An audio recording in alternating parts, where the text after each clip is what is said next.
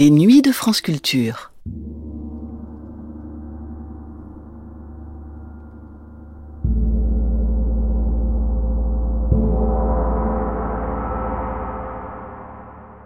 En octobre 1981, pour rendre hommage à Jacques Lacan, mort cette année-là le 9 septembre, les Nuits magnétiques lui consacraient une série de cinq émissions. Dans le deuxième volet de cette série, témoignait Françoise Dolto, qui rappelait dans quelles circonstances elle l'avait rencontré à la fin des années 30 et disait ce qu'avait été l'apport de Jacques Lacan à la psychanalyse, l'apport de ses théories qui s'appuyaient sur son expérience clinique. Françoise Dolto, qui évoquait également les motifs de la scission de la Société psychanalytique de Paris et l'éviction de Lacan et d'elle-même de l'Association psychanalytique internationale dans les années 50. Les scissions, revirements, lâchages et trahisons qui jalonnèrent le parcours de Lacan, Jacques-Alain Miller les commentait au micro de Laure Adler dans cette émission dans laquelle témoignaient également les psychiatres et psychanalystes Gérard Haddad et Alain Didier Veil qui disaient l'un et l'autre ce qu'ils devaient à Jacques Lacan.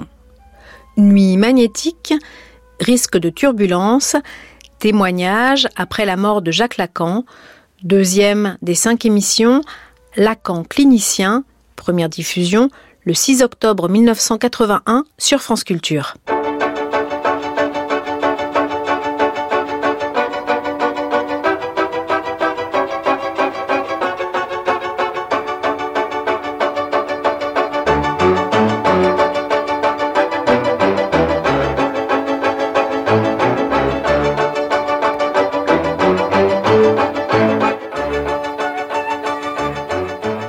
22h31, nuit magnétique, risque de turbulence, à la Weinstein. Bonsoir.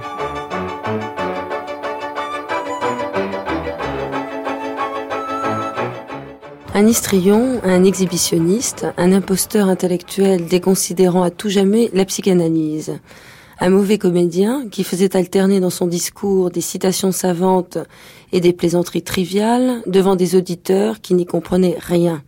Bref, un faux chaman que le terrorisme intellectuel Snobinard a voulu faire passer pour un génie.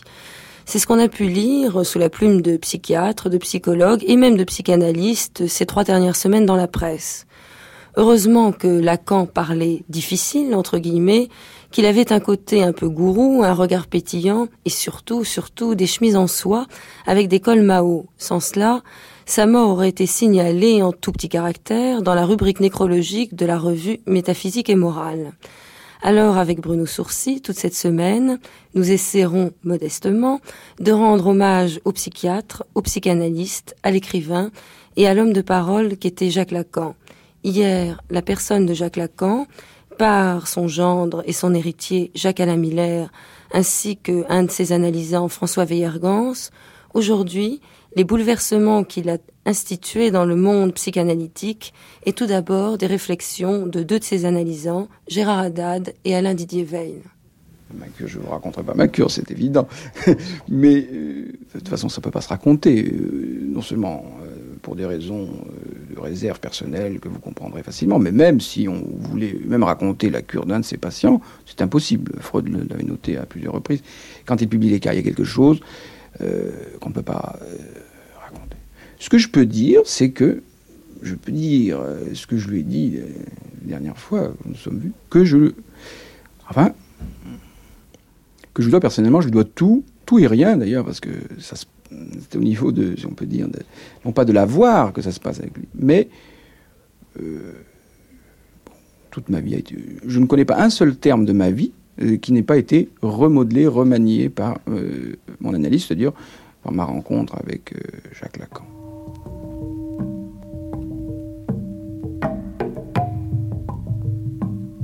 Le propre de la parole de Lacan, je dirais, par rapport à, de nombreuses autres paroles que j'ai entendues euh, à la faculté ou à l'université ou dans d'autres euh, euh, groupements d'analystes où j'avais pu être l'auditeur, c'est que la parole de Lacan ne m'a jamais donné, si vous voulez, le sentiment d'être hébété ou fasciné par un savoir impressionnant. Au contraire, la parole de Lacan est toujours une parole, je dirais, qui m'a donné, excusez la prétention, qui m'a donné le sentiment qu'il n'était pas impossible d'être intelligent.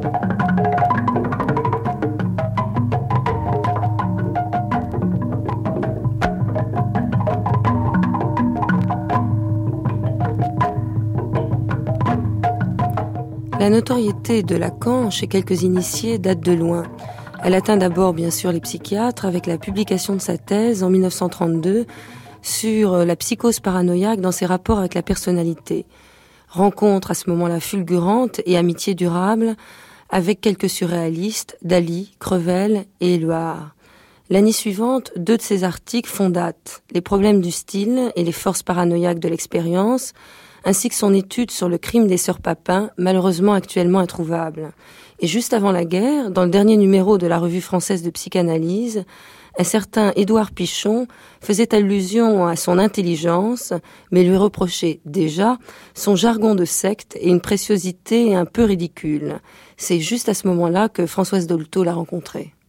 Connu sans savoir qui, qu'il était, Jacques Lacan, c'était bien avant la guerre, quand j'ai euh, commencé à suivre les conférences qui étaient à, l'Institut de psychanalyse, qui avait été fondé par euh, Marie Bonaparte et qu'elle entretenait en mécène à Paris. C'était, il y avait une bibliothèque et puis il y avait euh, des conférences qui étaient faites par tous les psychanalystes européens qui venaient là. Et alors il y avait Lacan, qui était là, mais je ne savais pas son nom.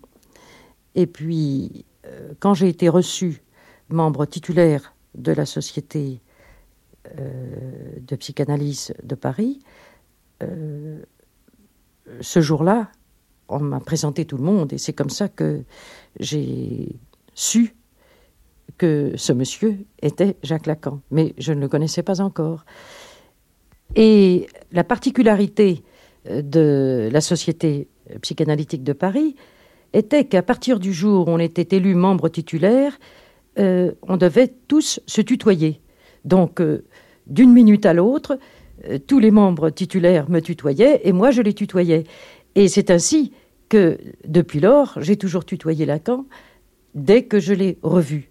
Parce que j'ai été élu membre titulaire à la dernière séance du mois de juin 1939 et la guerre est arrivée qui a séparé tout le monde. Après la guerre, euh, tout le monde s'est retrouvé et naturellement, on se tutoyait sans bien se connaître encore. Et puis l'histoire euh, du mouvement psychanalytique a continué. Vous avez su que euh, nous faisions partie de la société internationale. Il y a eu des difficultés et des tensions au moment où il a été question de la formation des élèves et où les gens se sont divisés entre ceux qui voulaient une formation euh, tout à fait personnalisée et puis ceux qui, à l'exigence euh, de la société, même pas, euh, à l'exigence d'un certain mouvement de ceux de la société de Paris, euh, avoir une formation de style universitaire, première année, deuxième année, troisième année, avec euh, pointage, présence, et si on n'était pas présent, on ne pouvait pas passer l'année, alors que c'était complètement opposé à ce qu'est une formation psychanalytique. Euh, il y a eu donc une séparation qui qui précédait un congrès avec l'international et puisque la Société de Paris faisait partie de l'international, c'était en tant que membre de cette société qu'on était membre de l'international. Et puisqu'une scission s'était faite entre un groupe qui était euh, Lagache, Lacan, Juliette Favez et, d'autres, euh, qui s'étaient séparés de ce groupe Société de Paris, ipso facto, il ne faisait plus partie de l'international, puisqu'on en faisait partie qu'en étant un membre de la Société de Paris. Voilà le commencement des difficultés. C'est là que Lagache, Lacan, et à moi-même, qui à ce moment-là ne faisais pas encore de psychanalyse didactique, il y a eu une réunion de gens sous le nom de la Société française, je crois. C'est ça, la Société française, et plus la Société de Paris. Et puis la société française a demandé euh, son, sa reconnaissance par l'international et euh, l'international a refusé euh, d'admettre Lacan et moi. Lacan, c'était pour, officiellement, le fait qu'il défendait les séances courtes, c'est-à-dire les séances qui n'étaient pas scandées par la pendule mais scandé par l'analyste. Et moi, c'était pour de, toute autre raison, car j'étais incapable de faire des séances courtes. Et euh, c'était pour d'autres raisons qui, sans doute, je devais les gêner, sans savoir exactement pourquoi je les gênais. Et moi aussi, j'ai été évincé de cette société française pour que la société française puisse être reconnue par l'international. Il fallait évincer ces deux personnes. Donc j'étais évincée. Dans un climat de haine assez terrible Non, je ne crois pas du tout de haine. Euh, je ne crois pas.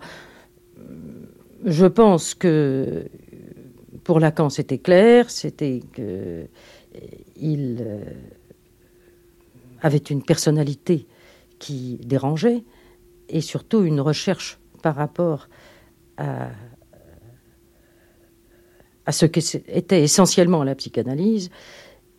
Et moi, peut-être était-ce parce que j'étais une analysée de la forgue qui n'était pas persona grata euh, à l'international, je ne sais d'ailleurs pas très bien pourquoi, et puis, euh, et puis, et puis pour d'autres raisons qui me sont d'ailleurs totalement indifférentes, parce que ça m'a rendu tellement service d'être euh, éliminée de la société internationale que je suis fort heureuse de l'avoir été. Alors donc Lacan et Alors, vous êtes retrouvés Non, pas Lacan et moi. Lacan a fondé l'école freudienne et il a accepté que je vienne à son école freudienne. Ce n'est pas moi qui ai fondé du tout l'école freudienne.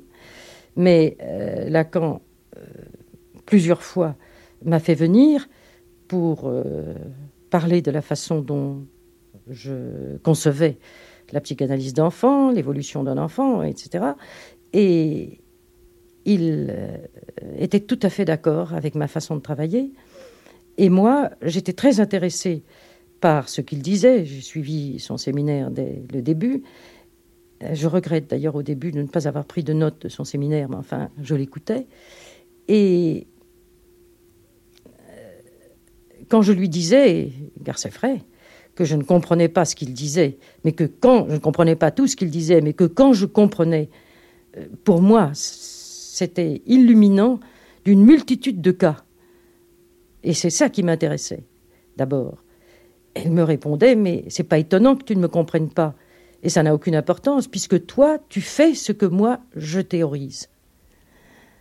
Et il avait très confiance dans ma façon de travailler, puisque il m'envoyait très souvent euh, des gens et me demandait de prendre et que j'acceptais toujours parce que j'estimais que s'il pensait que je devais prendre euh, les personnes qu'il m'envoyait, c'est qu'il devait voir juste, même si, a priori, ces gens ne seraient pas venus directement chez moi. De même, moi-même, je recevais des cas de gens dont je sentais que euh, c'était plus de Lacan qu'ils avaient besoin que de moi. C'est difficile de savoir qui a raison ou qui a tort. Moi, longtemps, j'ai donné raison à tout le monde jusqu'au jour où je me suis aperçu que la plupart des gens à qui je donnais raison avaient tort. Donc j'avais raison. Par conséquent, j'avais tort. Tort donner raison à des gens qui avaient le tort de croire qu'ils avaient raison. C'est-à-dire que moi qui n'avais pas tort, j'avais aucune raison de ne pas donner tort à des gens qui prétendaient avoir raison alors qu'ils avaient tort. J'ai raison, non? Puisqu'ils avaient tort. Et sans raison encore.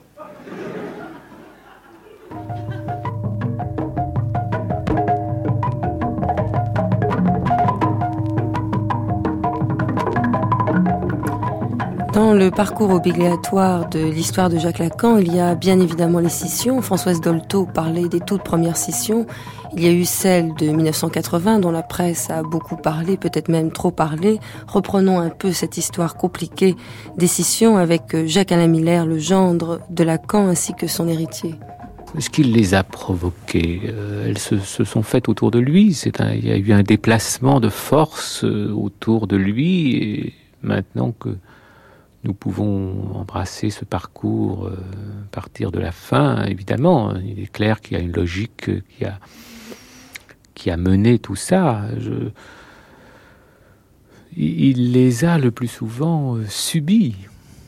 Euh, la première, euh, quel cortège de, trahison. Je dirais que,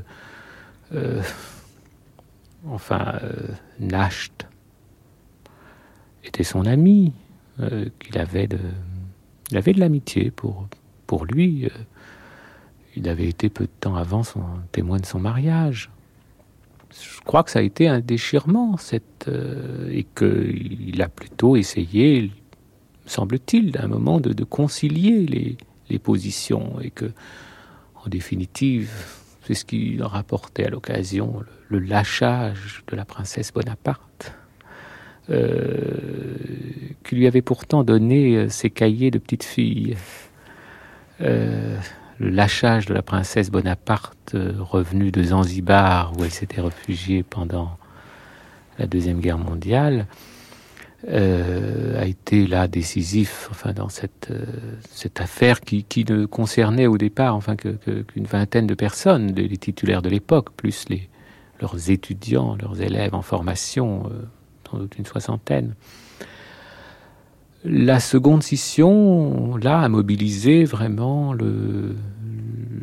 l'impérialisme américain, appelons-le par son nom, euh, puisque cette société euh, où Lacan était euh, une des figures principales s'est trouvé animé du désir de se placer sous la coupe et d'obtenir la reconnaissance de, l'association internationale dont l'exécutif central, comme ils appellent ça, situé à l'époque à Chicago, et euh, font la condition qui a été mise par euh, les Américains à la reconnaissance de la société française, c'était que Lacan euh, ne puisse plus former des analystes, qu'il soit simplement à faire un séminaire, on lui laissait ça. Et euh, il y a eu autour de ça effectivement tout un déplacement de force et l'abandon d'élèves euh, qu'il aimait certainement, qu'il appréciait. Euh, il a dit qu'il a été négocié ainsi pendant deux ans, au moins explicitement, pendant lesquels il a continué son séminaire, disons invariablement. Et ce qui est singulier, c'est à quel point son séminaire, le texte de son séminaire ne, porte pas trace de ce qu'il traversait à l'époque. Euh. Et bon, il s'est retrouvé à ce moment-là euh, avec un certain nombre de gens qui ont choisi euh, de le suivre, même s'ils l'ont aujourd'hui abandonné. N'oublions pas qu'il y avait du mérite à suivre ce maître que d'autres désertaient. Donc il n'a pas plié, euh, il a tenu bon, et c'était quand même un moment de solitude fondamentale, malgré le soutien de ceux que j'ai dit. Et euh, c'est là que, toute sa dimension est apparue, si on veut. Euh, cette dimension de, héroïque que, j'évoquais, un, héroïsme de la pensée, aussi bien de la pratique analytique, il n'a pas renoncé effectivement à, sa pratique qui comportait, euh, entre autres traits, euh, à l'occasion, un raccourcissement des, séances analytiques. Euh, il s'en est d'ailleurs théoriquement longuement expliqué, et d'autre part, souligné que Freud n'avait jamais donné le, dispositif analytique comme fait à sa main à lui, et euh, il faut avoir entendu euh, parler des analysants de Lacan, parfois de leurs séances, et de la multiplicité euh, d'interprétation qui, pour eux, s'y si, déroulait. on aurait cru que cette séance avait duré une journée, et parfois, effectivement, c'était une minute et demie. Alors, il n'a pas, il n'a, il n'a pas, il n'a pas renoncé à ça. Euh, et il a tenu bon. Et au fond, le, succès est venu sur cette base, à partir de, la création de, l'école freudienne, euh, euh, du séminaire très ouvert qu'il a fait dans les locaux de l'école normale. les gens ont afflué alors que il est, enfin, il n'avait pas non plus renoncé à ce que, son langage avait de, fabriquer. Enfin, je veux dire qu'il en a vraiment refondu tous les termes à son usage euh, que, euh, de façon croissante. Les foules sont venues et euh, en définitive, on a eu une, école pléthorique dont, dont, à l'occasion, sans doute, il se plaignait. En même temps, il était aussi, par ailleurs, satisfait de, cet afflux. Euh, bon, ensuite, euh, de façon soudaine, il a, il a dissous, commencé cette école, c'est en janvier, en janvier 80. Euh, j'avais noté avant cette phrase qu'il a dans, je crois, Radiophonie, Freud moins servi par ses disciples que par le, le déplacement même du signifiant. Je crois que il a empêché là euh, la formation d'une école compacte, tout animée de dissensions internes, qui aurait pu à elle seule se prévaloir de, détenir là euh, je ne sais quelle vérité de son enseignement. Oh, parce que moi aussi, il arrive que j'ai tort, mais quand j'ai tort, j'ai mes raisons. Que je donne pas sans se reconnaître mes torts. Il m'arrive aussi de donner raison à des gens qui ont raison aussi. Hein. Mais encore, c'est un tort. C'est comme si je donnais tort à des gens qui ont tort. Il n'y a pas de raison. Je crois qu'en général, on a toujours tort d'essayer d'avoir raison devant les gens qui ont toutes les bonnes raisons de croire qu'ils n'ont pas tort.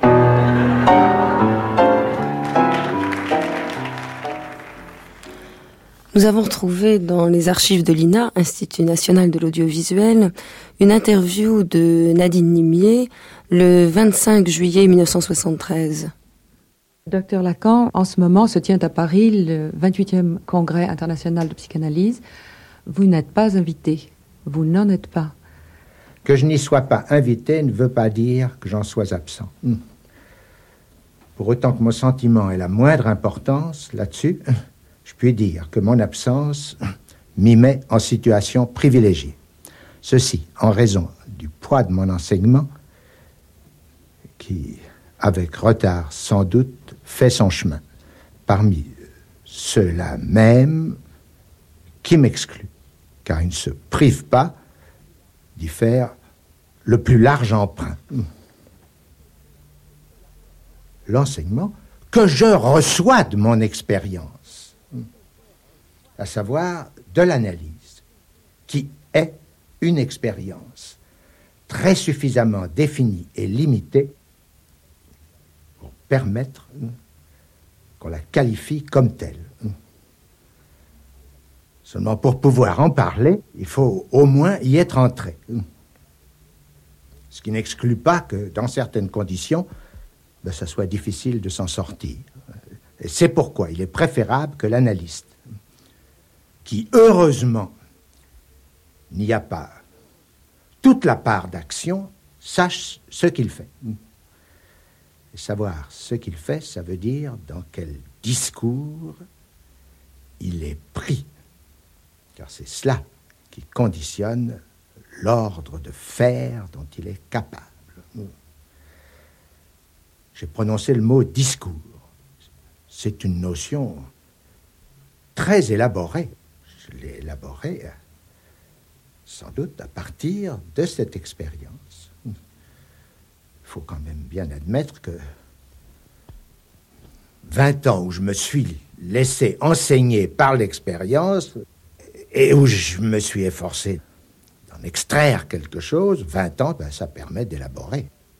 Ce qui ne veut absolument pas dire que de cela, j'ai se dire une conception du monde.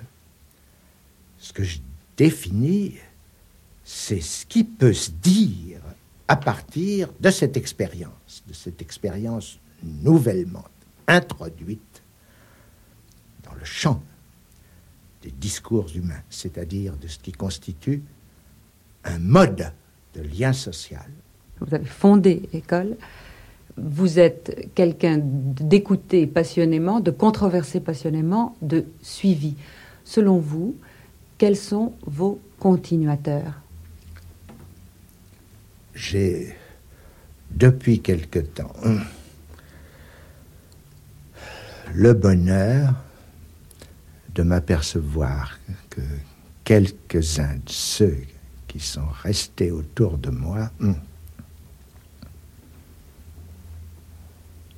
non seulement ont su entendre euh, ce que j'ai appelé tout à l'heure quelques formules plus ou moins heureuses,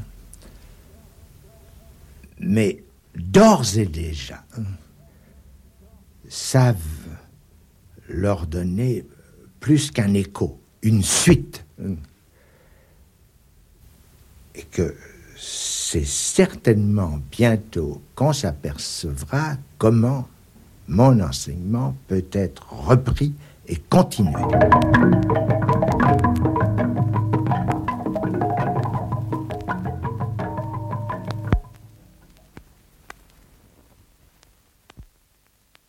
Vous qui avez assisté euh, au tout premier séminaire de Jacques Lacan, est-ce que vous avez eu l'impression qu'il y avait une continuité théorique et que pour euh, comprendre, entre guillemets, Lacan, il faut, euh, maintenant qu'il nous reste ces textes, commencer à le lire à partir des premiers séminaires, c'est-à-dire suivre chronologiquement sa pensée. Je crois en effet que euh, c'est la meilleure manière de travailler, mais je pense aussi que il faut lire Freud avant, parce que Lacan a continué Freud, mais euh, si on commence la psychanalyse par Lacan euh, sans commencer par son initiateur qui est Freud, euh, je crois qu'on peut alors être lancé dans l'abstraction au nom de la psychanalyse, alors que chez Lacan, comme chez tout psychanalyste vrai, il n'y a de théorie qu'appuyer sur l'expérience clinique. Lacan avait, avait une extraordinaire expérience clinique. Et lorsqu'on lit ces séminaires et qu'on n'a pas cette expérience clinique, on peut peut-être, et peut-être c'est ça qui intéresse les philosophes d'ailleurs, euh, on peut euh, avoir une idée tout à fait abstraite de la psychanalyse qui n'était pas la vérité de Lacan.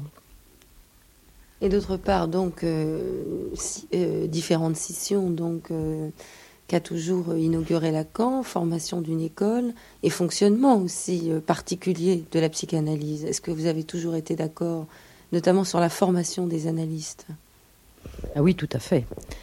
Tout à fait. La formation d'un analyste est une formation absolument individualisée pour chacun dans sa propre psychanalyse et ensuite au cours de son travail clinique euh, d'aller confronter son travail avec un autre analyste que son analyste, parce que ce sont nos analysants qui nous font continuer notre analyse au-delà de notre analyse personnelle.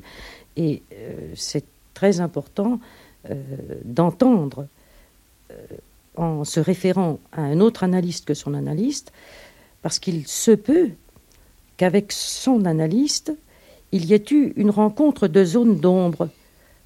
Je veux dire que dans l'inconscient de l'analyste et l'inconscient de son analysant, il peut y avoir eu euh, des... Comment dire Les mêmes refoulements, par exemple, euh, ça va de soi et on n'analyse pas quelque chose qui se dit. Et à l'occasion euh, du travail deux psychanalystes avec euh, un analysant, l'analysant peut dire quelque chose que l'analyste va relater à son contrôleur et qu'il n'entend pas parce que pour lui aussi ça va de soi ce que cette personne vient de dire, alors que c'est aussi à entendre et à analyser pour cette personne. Voilà l'intérêt des contrôles et à mon avis de contrôle pluriel et non pas un seul. Mais euh, Lacan pensait comme moi, et comme d'autres analystes, que le premier contrôle peut faire partie encore de l'analyse d'une personne qui est en formation analytique, mais que les autres contrôles, il est bon de rencontrer d'autres analystes et d'entendre avec l'auxiliaria, l'aide plutôt, de l'oreille de quelqu'un qui est différent. Parce que ce que Lacan a institué et qu'il a nommé la passe a été aussi beaucoup critiqué. Euh, oui, euh, qu'est-ce que ça veut dire critiquer Lacan se demandait comment se fait-il que quelqu'un désire devenir analyste tellement c'est un métier impossible et difficile. Et il voulait comprendre, euh, il voulait que nous, les psychanalystes, pas seulement lui, nous ayons un moyen d'étude de ce qui fait que quelqu'un qui a passé par une analyse désire faire ce métier pour d'autres. Et c'est en effet une question euh, qui se pose. Quelle est la motivation, non pas seulement consciente, mais quelle est euh, la nécessité inconsciente pour un ex-analysant de faire le même métier que son analyste? Or, ce n'est jamais le même métier. Ça porte le même nom, mais chacun de nous travaille autrement qu'un autre. Lorsque un analysant devenu analyste répète le rituel de son analyste, ce n'est pas un analyste. Et c'est ça qui intéressait Lacan, et il voulait comprendre, et il pensait, et moi aussi, et c'est pour ça que j'ai soutenu son expérience, il voulait qu'on puisse comprendre ce qui se transmet d'une transmission vraie, c'est-à-dire l'esprit de l'analyste, et non pas le rituel de mettre des gens sur un divan, de les écouter tant de temps, et puis dire c'est ça l'analyse, car ce n'est pas ça l'analyse. Lui travaillait comme il travaillait, et il, il était un authentique analyste, je peux dire, parce que j'en ai les preuves auprès de gens que j'ai vus, jusqu'à trois jours avant sa mort. Donc, au moment même où, dans la société, euh, on assistait à un homme très âgé qui ne communiquait plus par la parole avec autrui, eh bien, avec ses analysants qui étaient chez lui, il restait un authentique analyste, c'est-à-dire qu'il faisait faire à celui qui était chez lui un travail considérable avec sa propre histoire pour se dégager de ce qui le retenait de façon mortifère à du passé au lieu d'aller vers le demain.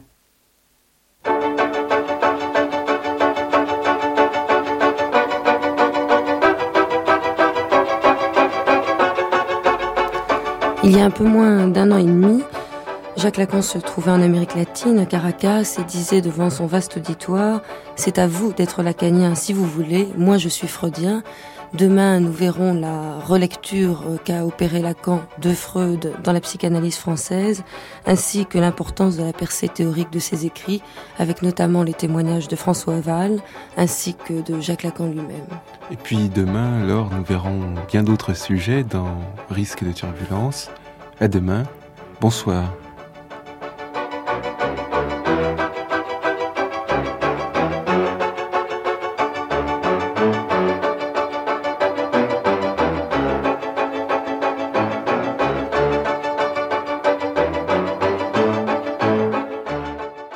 D'entendre Lacan clinicien, le deuxième des cinq temps de la série de témoignages après la mort de Jacques Lacan, diffusé dans le magazine Risque de turbulence des nuits magnétiques. Première diffusion le 6 octobre 1981 sur France Culture. À suivre.